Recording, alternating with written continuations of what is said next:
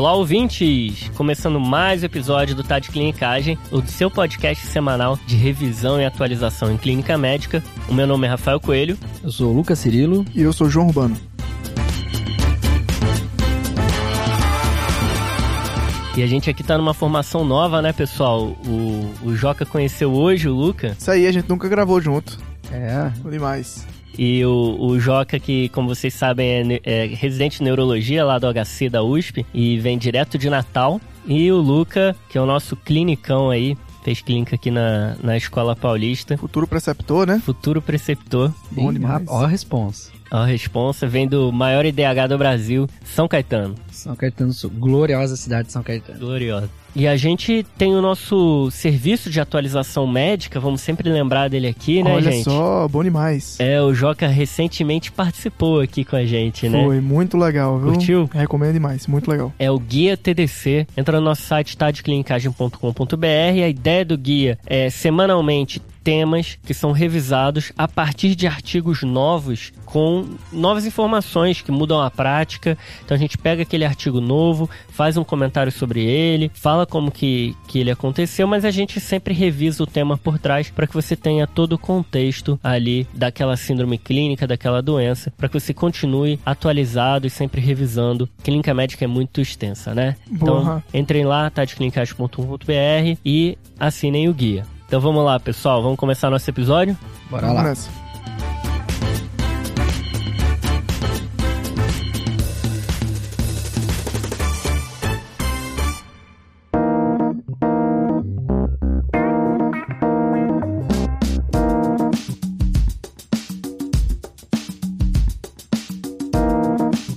Nosso episódio vai se estruturar da seguinte forma, gente. Para o nosso ouvinte se situar, a gente vai falar sobre enxaqueca no ambulatório. Faltou falar que o episódio era de enxaqueca, né, Joca? O Joca tá fazendo sinal aqui pra mim. E os três passos vão ser o seguinte: primeiro, quando suspeitar de enxaqueca. Segundo, como tratar a crise em casa. E terceiro, quando e como indicar a profilaxia. Boa, Rafa, isso aí. E nesse episódio a gente vai estruturar da seguinte maneira: a gente vai falar de três casos clínicos breves, casos curtos, só pra gente exemplificar alguns conceitos básicos sobre a doença e alguns pontos que a gente quer passar pro ouvinte no episódio de hoje. Boa, fechou, Joca. Então vamos começar com o primeiro casinho? Vamos nessa. Então, o primeiro caso, pessoal, é da Joane, de 32 anos, não é a Joane do TDC. Ela é professora de italiano e ela chega no seu consultório se queixando de episódios de cefaleia há 3 anos. Ela tem pelo menos uma vez por mês, é uma cefaleia forte, bilateral, pulsátil, acompanhada de náuseas e que melhora quando ela deita no quarto dela, diz que apaga as luzes, as janelas fechadas, ela fica melhor. Apesar de ser só uma vez por mês, essa cefaleia, quando vem, acaba com o dia dela. Ela não consegue trabalhar, precisa cancelar as aulas, traz bastante prejuízo para ela, os alunos até reclamam. E aí, perguntando sobre os antecedentes, ela já teve três episódios de nefrolitise. E aí, Joca, o que, que você pensa inicialmente para Joane? Vamos lá. Primeiro, comentar um pouquinho sobre a enxaqueca, né? Primeiro que esse nome é o nome correto em português, né? Enxaqueca, muita gente, muitas vezes a gente chama, vê também como migrânia. Direto, eu falo migrânia direto. Isso, que migrânia é um anglicismo, né? Do migraine, que é o, o termo em inglês, né? Mas o termo correto em português seria enxaqueca. E a principal cefaleia primária da nossa prática clínica, né?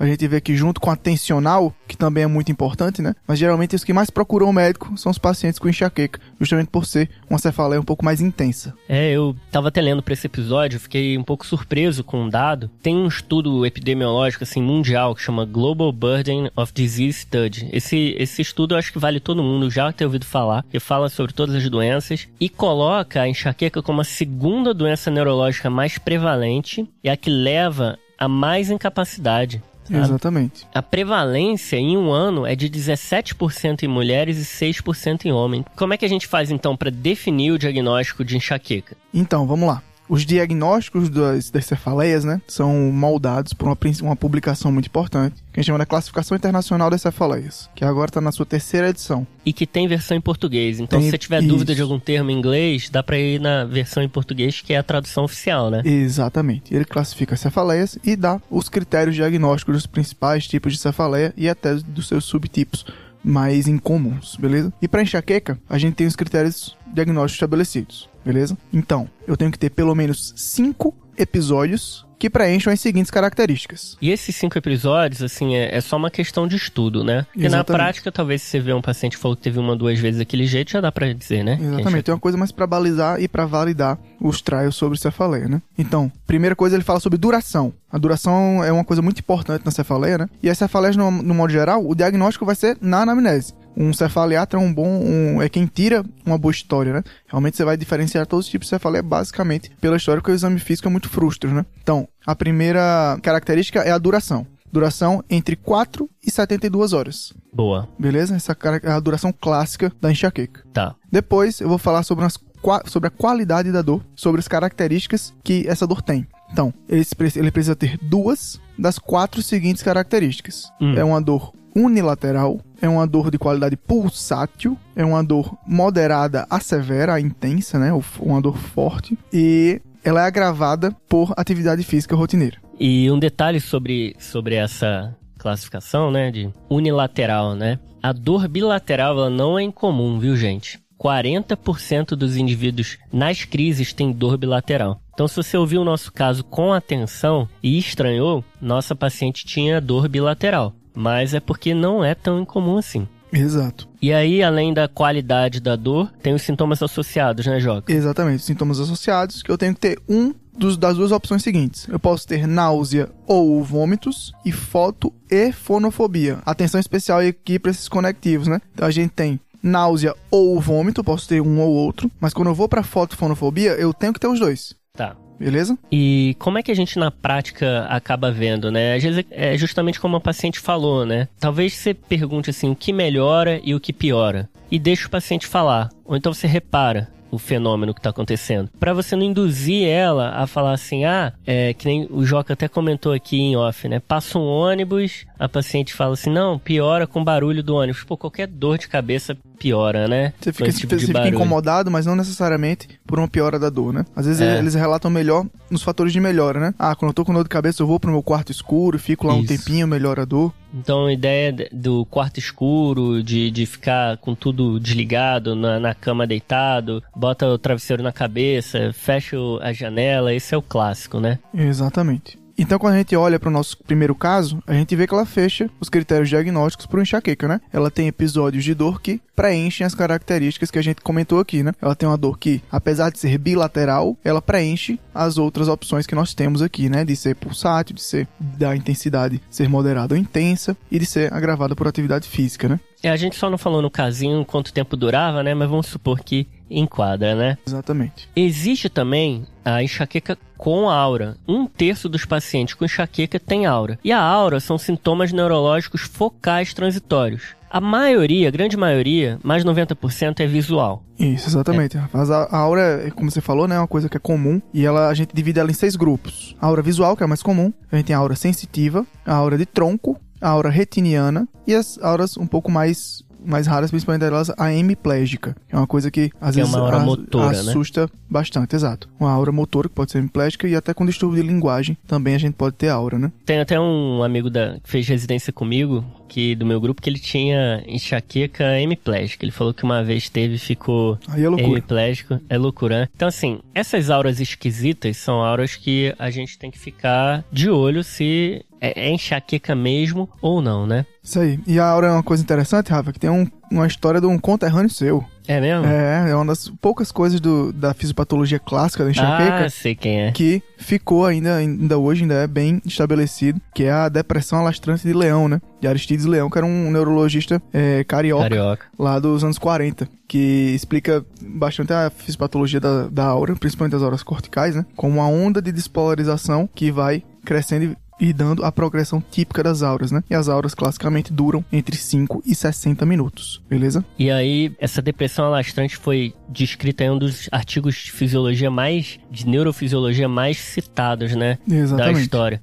Esse neurofisiologista era brasileiro, inclusive ele veio pra USP fazer, teve tuberculose, uma doença que ele precisou ir pra Belo Horizonte se tratar, e aí ele saiu da faculdade de medicina, foi pra Harvard e depois de muito tempo voltou pro Brasil, pra Universidade do Brasil, que hoje é o FRJ pra pesquisar, e aí ele publicou esse artigo, ele era um grande pesquisador e depois ele fez muita coisa aí na, na, na ciência, né? Legal demais. Então, agora que a gente já deu uma devagada aí, lembrar de três coisinhas assim que vale a pena você, você ver quando você está diante de uma cefaleia que você acha que é enxaqueca. Primeira, clínica, que é isso tudo que o Joca explicou, esses critérios diagnósticos. Segunda, história familiar, tá? Porque existe um componente genético muito forte. E terceiro, que é um quadro que começa ali na puberdade, paciente jovem, é, adolescente, adulto jovem. Não é comum a pessoa começar a enxaqueca mais velho, principalmente depois de 50 anos, com certeza não é comum. E ela costuma melhorar também nos pacientes idosos. Então, idosos que costumam ter enxaqueca a vida toda, costumam ir melhorando aí quando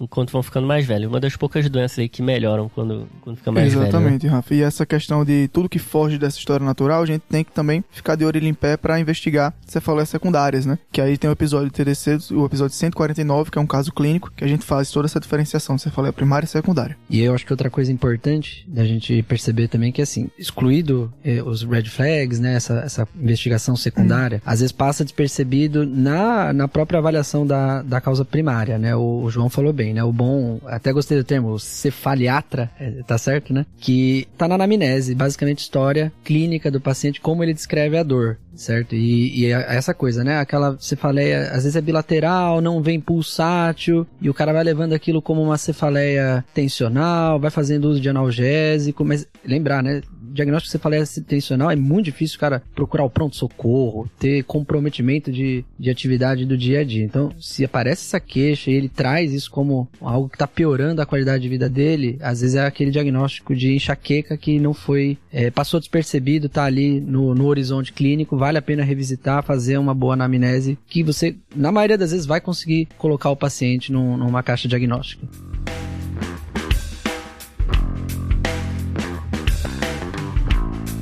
Beleza, então agora vamos dar continuidade, vamos pro segundo caso. Vamos lá. Então é a Rita, 48 anos, ela é motorista de aplicativo e ela vem com uma queixa de uma cefaleia intensa nos padrões de enxaqueca mesmo, que acontece frequentemente, mas ela não sabe dizer é, ao certo qual é a frequência. O quadro começou quando ela tinha uns 20 anos de idade e acompanha ela desde então, causando incapacidade e atrapalhando no seu emprego. Ela vive indo aos prontos-socorros, melhora quando toma os medicamentos, e isso até ocorrer a próxima crise. Ela rata ter depressão e insônia e atualmente está em uso de trazadona. Boa, então, Luca. A, a Rita, então, queria saber onde que ela mora, porque motorista de aplicativo, se for aqui em São Paulo, tá estressada com certeza. Com certeza. Ela E- é de São Caetano. Só Caetano, tá estressado também? O Não, Trânsito lá é melhor? Não, lá é mais tranquilo. Boa. IDH. Propaganda aí gratuita pra Prefeitura de São Caetano aí, do TDC. Essa cefaleia, gente, ela tem padrões de enxaqueca, né? Então vamos partir para a segunda parte do nosso episódio, que é como orientar o paciente que já tem diagnóstico de enxaqueca. Isso é muito comum, ela não sabe direito a frequência, tem há muitos anos e ninguém nunca pegou ali para tratar de verdade, só abortando crise com remédio e tem outras comorbidades ali envolvidas, só lembrando que a trazodona é um antidepressivo muito usado ali em paciente que tem insônia e, e é o caso dela, né? Pois é. E aqui, pra gente orientar o paciente, a gente vai dividir aqui em três pilares principais. Um é a educação do paciente em relação à doença. O segundo vão ser as orientações de como abortar a crise em casa. E três vão ser as alterações comportamentais, as orientações comportamentais para esse paciente. É o não Beleza? farmacológico, né? Exato, não farmacológico. Então, assim, como que a gente faz as primeiras orientações para o paciente, né? A primeira coisa que a gente tem que explicar o diagnóstico, desmistificar um pouco o diagnóstico, falar que é enxaqueca,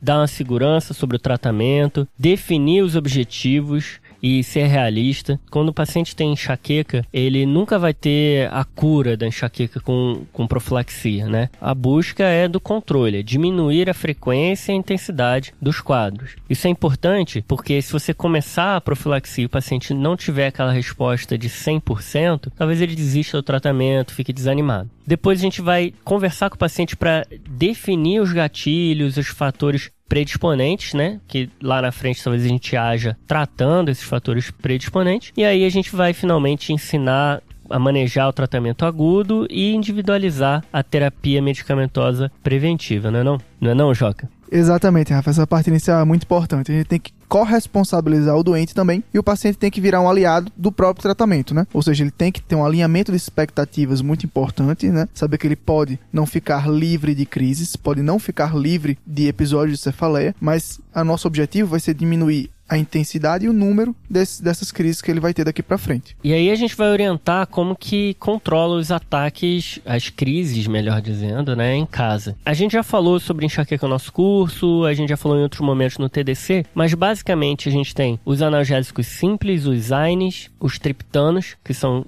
específicos para enxaqueca, e alguns remédios que ajudam é, a melhorar a dor também por uma ação antidopaminérgica, né? Que são antieméticos, metoclopramida, clorpromazina. E são, de maneira geral, os remédios que a gente usa. Lembrando também do corticoide, a dexametasona, que pode ser feita é, para prevenir novas crises. E aí, como é que a gente faz isso, Joca? Então, vamos lá. Na crise leve a moderada, a gente vai principalmente usar os analgésicos simples. Beleza? A gente pode usar tanto os analgésicos simples como os anti-inflamatórios, tá? Os analgésicos simples, os principais representantes são o paracetamol, o acetaminofeno e a dipirona aqui no Brasil principalmente, né? Então, vamos de dipirona, né? Vamos de dipirona, né? Não tem tantos estudos americanos, mas tem um estudo brasileiro também que, que a dipirona é segura, é eficaz em diminuir os episódios de dor em crise de enxaqueca leve. Se eu não me engano é de Ribeirão Preto, né? É, exatamente. E aí, quanto aos AINES, também podem ser usados qualquer um dos AINES, não tem uma preferência um pelo outro, apesar de alguns terem mais evidências do que outros por serem usados nos estudos, né? Um que é bem utilizado no estu nos estudos é o cetorolaco, mas qualquer AINE pode ser utilizado para abortar crise, as crises de enxaqueca. Naproxeno é muito utilizado muito também, utilizado né? também, Porque tem um efeito um pouco mais prolongado. Exatamente. Se esse tratamento não funcionar, a gente vai ter que pegar mais pesado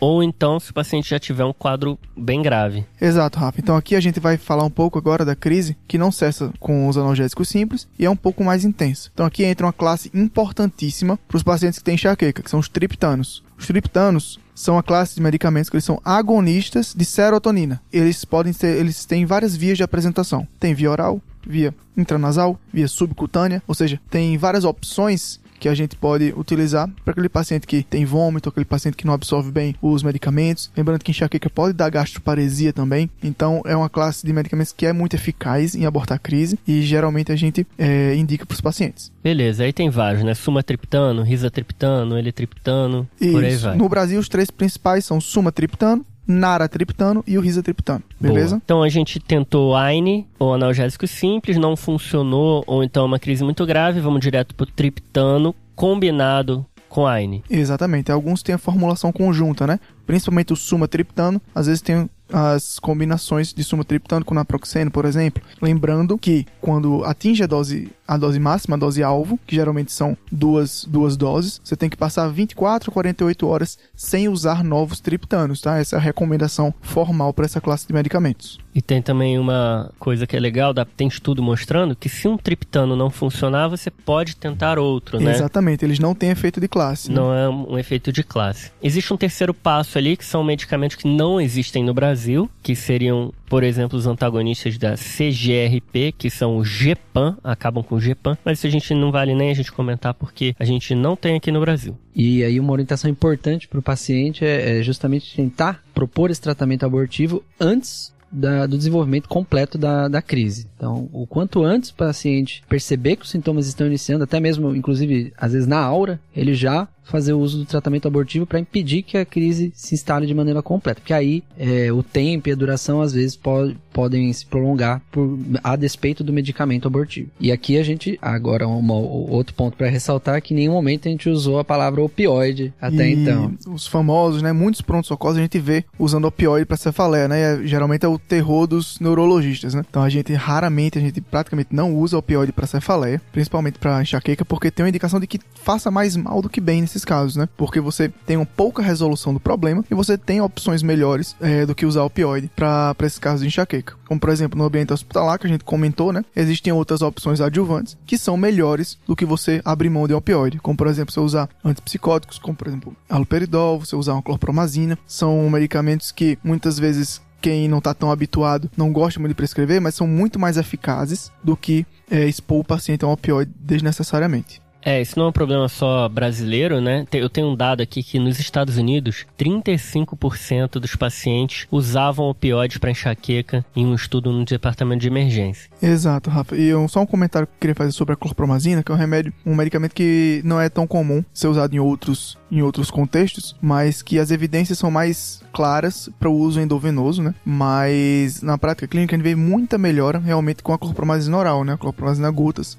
Geralmente a gente faz ali 6, 10 gotinhas e o paciente tira realmente a, a dor com a mão. Cortam completamente. Só lembrando que o paciente, boa parte das vezes, vai apagar. Vai Exatamente. dormir, então Ele tem um efeito sedativo importante, né? é, não vai pegar o carro depois, né? Exato. Enquanto o uso endovenoso, né, deve ser feito em sala de emergência, paciente monitorizado, com monitoração cardíaca principalmente. Boa. E aí outra coisa também da cefaleia, que eu acho que junto com doença do refluxo acaba sendo uma das doenças que assim a orientação para o paciente acaba tendo muito benefício e ele consegue se apropriar bem e tomar controle da doença, né? Boa. E aí aqui, assim, é, a- a- fatores gerais, como é, evitar, obviamente, né? É, ambientes de muito estresse, é, questão de flutuação do, do ciclo hormonal feminino, a questão de distúrbios de sono, ingesta de álcool, é, odor, às vezes o gatilho da pessoa acaba sendo odor, é, cigarro, algum tipo de, de luz estroboscópica pode acontecer. Tem até uma descrição de um, a pessoa que estava numa situação de estresse muito intensa e aí ela passa para um estado de relaxamento e isso é um gatilho para ela ter, uma ter Essa uma é crise. demais, né? É, então, Nossa, você ela tem que trabalhar mais, você tem que estar mais não, estressado. Não relaxe, né? Até glutamato, alguns tipos de tempero, acho que são coisas que valem a pena sempre reforçar, porque o, o paciente vai ter que identificar qual que é o, é o gatilho dele, qual que é a situação que agrava e que acaba acompanhando algum, algumas crises, para ele poder fazer essa, essa mudança. Óbvio, junto com perda de peso, obesidade está associado com maior prevalência de dor de cabeça no geral, né? Não só enxaqueca, mas também. E, e exercício físico, né? Atividade física também vai ter benefício. E nem sempre é fácil saber os gatilhos, né, Joca? Essa paciente nem sabia a frequência. Exatamente. E aí entra uma coisa muito importante aqui, que como ela não sabe a frequência, não sabe muito bem descrever os episódios da pra gente, uma orientação muito importante é do paciente fazer um diário de cefaleia, né? Você envolver o paciente no tratamento dele para ele anotar os dias que ele tem cefaleia, o que é que ele sentiu antes, o que é que ele sentiu depois, quanto tempo durou a crise, o que é que ele fez. É, e até tem modelos prontos, né, pra isso. Mas também eu tenho uma coisa muito interessante recentemente, que muitos gatilhos hoje estão sendo vistos mais como uma fase prodrômica até. Ah, é? algumas é, compulsões alimentares específicas por doce, chocolate, bebida alcoólica. Tudo isso às vezes pode estar relacionado à ativação hipotalâmica, que é uma fase precoce das crises de enxaqueca, não uma fase prodrômica, né? E essa questão de ter uma fotossensibilidade, uma, uma fonofobia, uma fotofobia um pouco mais persistente também pode ser um achado interictal aí entre crises, né? Um achado intercrítico. Interessante, Joca. Eu vi um estudo que eles tentaram fazer um protocolo diferente. Ao invés de evitar os gatilhos, é, a pessoa dessensibilizar os gatilhos. É, eles chamam de coping, né? É, então, é, existem aí outras outras formas que talvez o cefaliatra aí vá te, te Uhum. orientar, mas é, de uma maneira geral, o padrão é você orientar a descobrir, é, tentar descobrir o gatilho e evitar o gatilho. né? Exatamente. Só para o nosso ouvinte saber que existem aí outras coisas aí nesse assunto.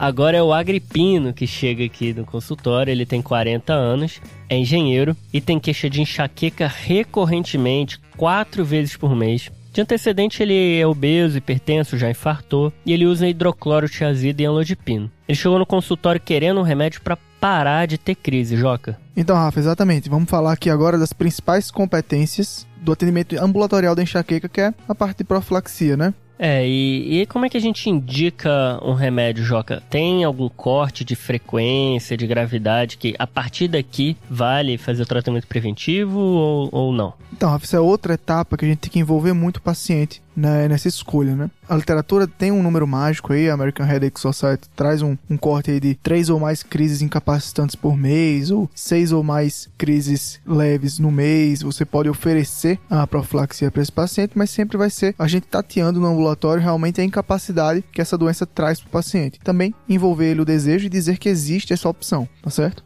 E aqui a gente tem alguns objetivos, né? A gente tem que principalmente reforçar de novo aquela educação do paciente. A gente não pode dizer que ele vai ficar livre de crises. A gente, pode, a gente não pode prometer que vai tirar a dor de cabeça dele para sempre, né? Aqui a gente tem um padrão, uma padronização de resposta que seria diminuir em mais de 50% a carga de dor de cabeça dele. Ou seja, que é um objetivo, um bom objetivo e um objetivo palpável aqui para a gente apresentar, para o paciente não se frustrar e não ter um desalinhamento de expectativas com o que o paciente vai ter ao iniciar o tratamento. Beleza, então a gente vai avaliar frequência, gravidade, duração dos episódios e o impacto no dia a dia. Existe esse corte aí da American Headache Society, mas parece mais também outro corte de estudo, né, para incluir o paciente em estudo no dia a dia na vida real, como teve uma das nossas pacientes aqui, se for uma vez por mês e que acabe com o dia da pessoa, pode ser que vale a pena fazer a profilaxia com remédio. Exatamente, Rafa. E outra situação que a gente sempre indica profilaxia são as enxaquecas atípicas que a gente chama, né? Então, enxaquecas com aura de tronco, enxaquecas hemiplégicas, ou então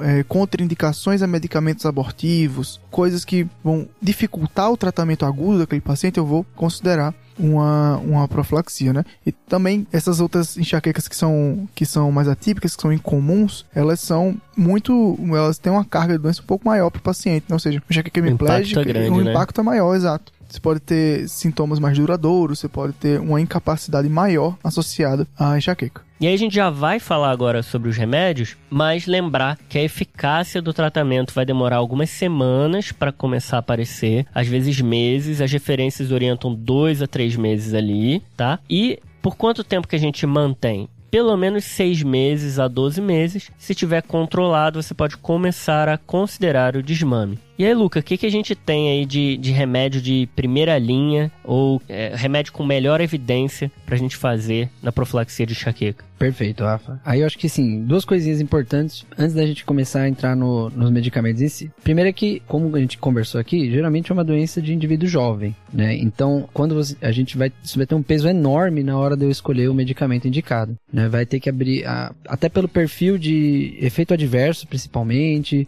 custo e adesão, né? Então, posologia, tudo isso a gente vai ter que levar em consideração. Então, por mais que a gente tenha é, níveis de evidência, é, medicamentos que são é, mais, é, mais consensuais que outros, é, vai ter que vai, é uma decisão um pouco mais individualizada para o perfil daquele paciente que a gente está tá propondo esse tratamento. Porque a evidência pode ser nível A, mas se o paciente não tomar, é zero de eficácia, né? Exatamente. O melhor remédio é o que o paciente toma. É Boa. Exato. E outro ponto importante é que se tem falha no tratamento, ou seja, a gente inicia a profilaxia, ele não atinge pelo menos esse 50% de redução na carga de dor de cabeça, isso não prediz que ele não vai responder a uma outra classe. Então é, um, é, uma troca que pode e deve ser feita. Então, iniciei uma classe de medicamento, o paciente não respondeu, eu troco por outra, não quer dizer que ele não está apto à terapia profilática. Boa, Luca. E agora, quais são as principais classes de medicamentos que a gente indica aí para profilaxia de enxaqueca? Perfeito. Entrando de fato agora, a gente tem, assim, o que é mais consensual, os antipertensivos, né, e com muita força para os beta-bloqueadores, né, os antidepressivos e os anticonvulsivantes, falando principalmente de topiramato e o valproato. Show de bola. Perfeito. O, os antipertensivos, é, aí, principalmente o beta-bloqueador, né, acaba sendo talvez o, o, o mais famoso e de maneira geral, o que tem um melhor perfil aí de, de contraindicações assim que você vai conseguir prescrever para o paciente, né? Propanolol e o, e o é, aí a, literatura até coloca timolol, coloca também o metoprolol, o metoprolol. bisoprolol. Exato. E até, até o tenolol entra como opção. Algumas situações que você vai ter que tomar cuidado é, por exemplo, paciente que usa insulina para mascarar um, um, um, quadro de hipoglicemia, paciente com ideação suicida, é, asma descontrolada, DPLC, com situações de alerta, né? E contraindicações, qualquer distúrbio de condução cardíaca, ou situações que você já não usaria o, o, o beta-bloqueador, ele não entra como é, droga de eleição. Tem que ter um eletro para começar um beta-bloqueador. Uhum. Boa. E também, assim como na IC, a gente tem os beta-bloqueadores que a gente prefere, né? Aqui na enxaqueca também. Como o Luca falou, vários foram estudados, mas os principais que a literatura coloca são o propranolol e o metoprolol, justamente por eles terem mais ação no sistema nervoso central, atravessarem barreira hematocefálica, e são mais eficazes aí no controle da enxaqueca. É, aí é uma opinião minha, tá? Eu acho que existem algumas comorbidades que claramente indicam uma opção ou outra, Existem outras situações que não, assim. Pode ter um peso pequeno, tá ali, mas não. É, é a famosa contraindicação relativa, né? Não colocaria no mesmo peso é, um paciente que tem um bloqueio atroventricular de um paciente que fuma, sabe? Mas a gente sabe que nas diretrizes às vezes aparece. Então, paciente fumante, com DPOC, paciente idoso, pode usar beta-bloqueador mas a gente é, precisa ver se não não é um caso especial, se não existem outros fatores ali pra gente deixar o beta-bloqueador de lado. É, e aí pegando esse gancho, até entrando nos outros antipertensivos, é a candesartana, né, no, nos é, bloqueadores. Essa é novidade, né? É, é novidade mais ou menos, mais né? Ou tem, menos. Já tem estudo aí a partir de 2014, já tá em, na maioria dos guidelines, né? Diverge um pouco é, o grau da recomendação, então a, a Academia Americana coloca como classe C, mas aí a, a academia é, canadense coloca como é, evidência forte, mas a candesartana entra como uma opção bem interessante, né? É, Tem referência europeia botando como evidência forte também. Uhum. E, e também no IECO o lisinopril acaba aparecendo aí em algumas, algumas diretrizes, pode ser uma opção aí. Às vezes o paciente já faz uso, até é uma questão de otimizar a dose, certo? E isso pensando nos antipertensivos. Indo para a próxima classe, é, agora falando nos anticonvulsivantes, a gente tem o topiramato e o valproato. O topiramato, eu acho que ele é o, a indicação bem famosa, né, para profilaxia de, de quadro enxaquecoso. Ele vai muito bem naquele paciente que é tá com um problema de ganho de peso, ou paciente obeso.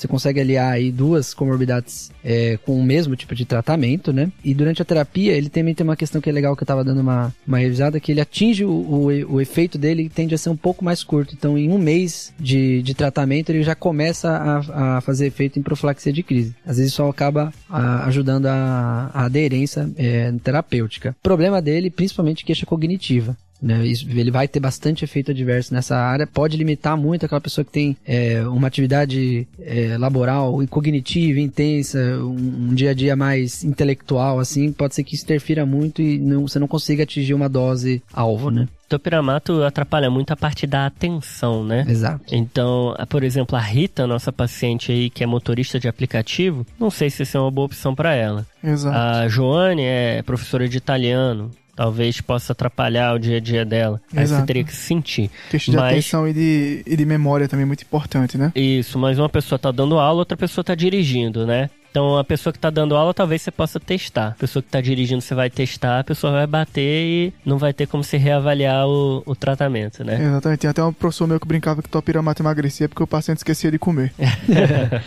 É, e tem muito efeito adverso, né? Parestesia acaba sendo muito comum, anorexia, né? Fadiga. É, aí alguns cenários que a gente tem que evitar é principalmente história de nefrolitíase, né? Paciente com histórico de glaucoma e um cuidado, dois cuidados, né? Aí vale tanto pro, pro topiramato como pro valproato. A pa- grávida, então valproato é contraindicado, teratogênico, né? Mas o topiramato é, também não, não, não, não seria um tratamento ideal durante a gestação ou em uma paciente que é, tem a possibilidade de, de engravidar, mas também pode interferir com a anticoncepção oral. Então, Nossa, essa é uma aí. coisa que você tem que bater. Nossa, isso é muito importante. Exato, porque aí imagina a catástrofe, né? Você Ainda Uhum. interfere na, na o proato é anticoncepção. um, é um remédio péssimo para as mulheres de maneira geral, né? Tanto por essa questão teratogênica, como por interferir em anticoncepção oral, como também por ter uma alopécia importante relacionada ao valproato, né? Um efeito colateral bem relatado. Ou seja, Mas isso é Qualquer- ruim pra, pra Isso todo mundo, é né? ruim pra todo mundo, mas tem uns homens que não, que não ligam muito Não não. liga, né? Então pronto. E indo agora pra outra classe, né? Os antidepressivos, o que, que a gente tem de bom aí, Luca? Aqui, principalmente, a gente vai ver a indicação da amitriptilina e da venlafaxina, né? Entra como opção boa. É, vantagem da amitriptilina, paciente com insônia, né? E a venlafaxina, aquele paciente que tem uma depressão, um transtorno de pânico associado. É, acaba sendo um perfil interessante para você pensar. A amitriptilina, que é um tricíclico, e a, a venlafaxina, que é um dual. É, a venlafaxina, inclusive em doses mais baixas, funciona só como um inibidor de recaptação seletiva de serotonina, e aí doses mais altas ali fazem um efeito dual. Uhum. E aí, Inibe a noradrenalina também. É, e aí mais ou menos a gente vai tentar individualizar, óbvio, sempre buscando o tratamento otimizado, né, as drogas com maior perfil de evidência, mas individualizar naquele perfil do paciente que a gente está tá, tá atendendo no consultório. Duas menções rápidas que eu acho que vai mudar um pouco o cenário. Primeira dela é a enxaqueca relacionada com o ciclo menstrual, né, que é, é, é, um quadro mais específico. A mulher ela marca bem que é naquele período perimenstrual, no, no momento que ela vai entrar é, na menstruação, ela tem o quadro enxaquecoso. Nesse caso, a recomendação de profilaxia é com anti-inflamatório de liberação prolongada. Tipo naproxeno. Isso, mas naquela apresentação de, de liberação estendida, você faria o, o, uso, começaria, né, dois dias antes da data prevista e continuaria o uso por cinco dias. É uma opção como terapia profilática usando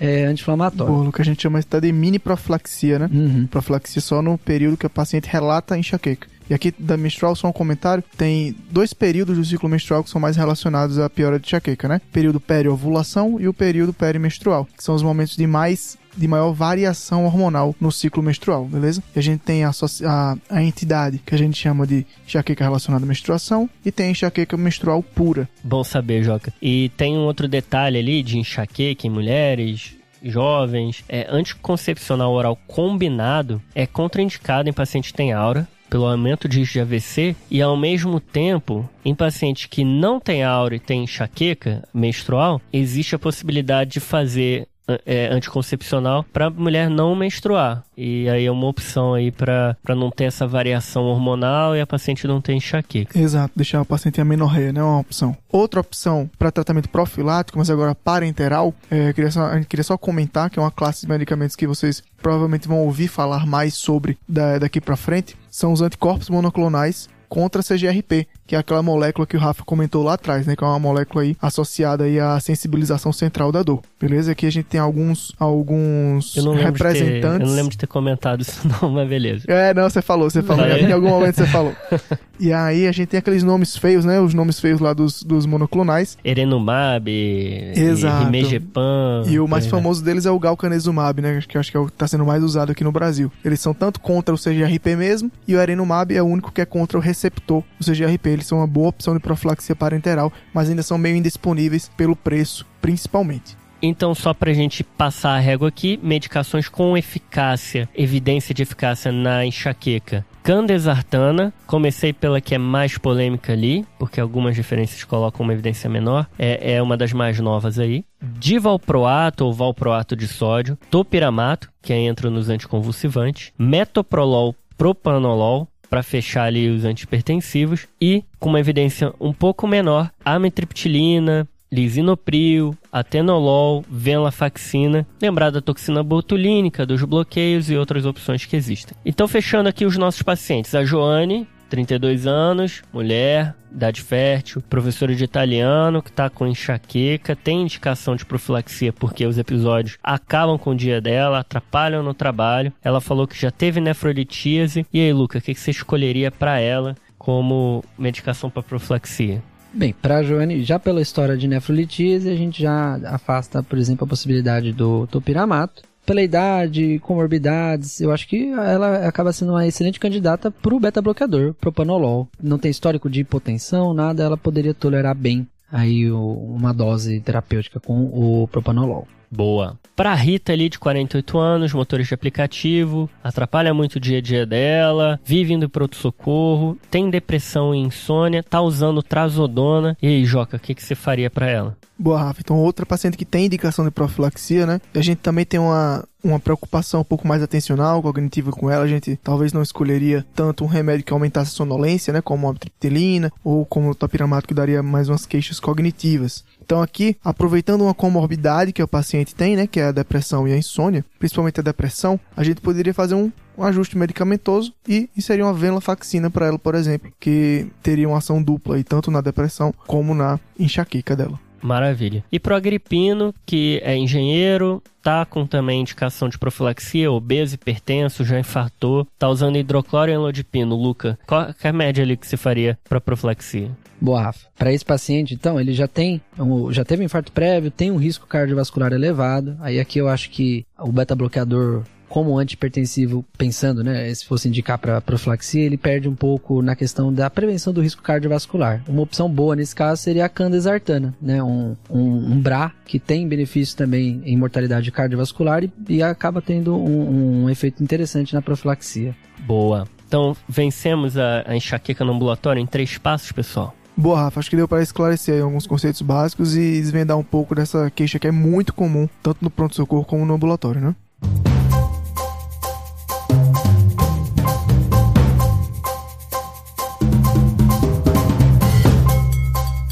E vamos pro salves? Vamos Quem, nessa. que, quem que der- quer dar o primeiro salve aí? Vamos lá. Vai, Lucão, pra quem vai ser salve. Vamos lá então. Vou dois salves. Um vai para minha parceira de plantão e cunhada, Opa! Milene Takara, é, parceirona da clínica, futura gastro, tá prestando prova aí. Legal. Vai dar tudo certo. Um abraço, Milene. ela. E aproveitar o, o clima neurológico, mandar também pra minha, pra minha amigaça Marcela Tolói, é, residente de neuro, R2 agora lá no IANSP. Legal. Vai virar R3 também. Um grande abraço pra ela. Boa, Abraço, valeu, abraço, Marcela. pessoal. E aí, Joca? O meu salve, vou ligar o momento Faustão aqui, viu, Rafa? Ih, vai lá. Sinto muito, mas. Tá devendo muito salve aí? É. Essa fera aí. O primeiro salve vai pra uma panela muito querida que rodou comigo lá no pronto-socorro da neurologia, lá do HC. Panela, Uma como o pan- pessoal um lá grupo na da USP. clínica. Ah, tá, tem que Isso. traduzir, né? Uhum. A panela da clínica lá, o pessoal é incrível. Que é a Amanda Lisboa, o Guilherme Carvalho, a Joana Ramos, o Pedro Mariucci, o André e o Yang Xangão, meu R-. Um abraço, pessoal. E um abraço aí pra acompanhar a gente. E outro salve que eu queria dar, eu disse que era gente, viu? São Vai lá. dois R iguais meus, também que vivem é, acompanhando aqui o Tado Clinicagem, gostam muito dos episódios. Que é a Gabriela Lione, incrível aí, uma grande amiga. E o Lucas Fernandes, que também é um grande, um grande amigo aí, R igual, parceiro de PS, parceiro de unidade DVC. Um abraço, pessoal. Valeu, Gabriela e Lucas. Abraço aí.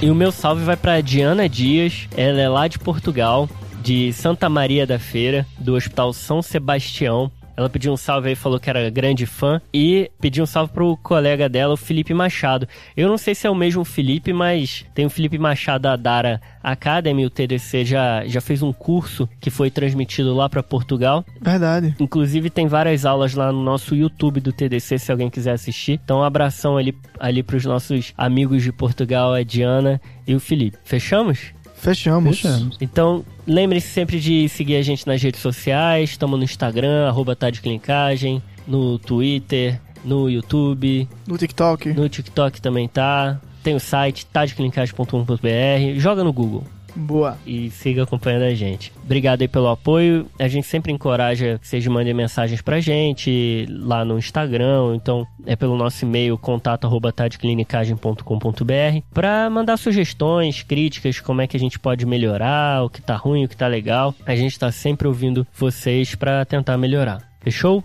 Fechou. Então valeu, galera. Obrigado valeu, aí. valeu, falou, valeu, valeu, valeu, valeu, falou, falou, falou.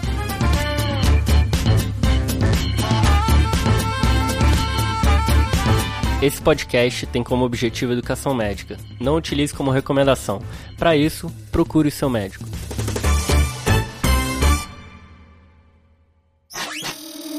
Essa é uma produção do Bicho de Goiaba.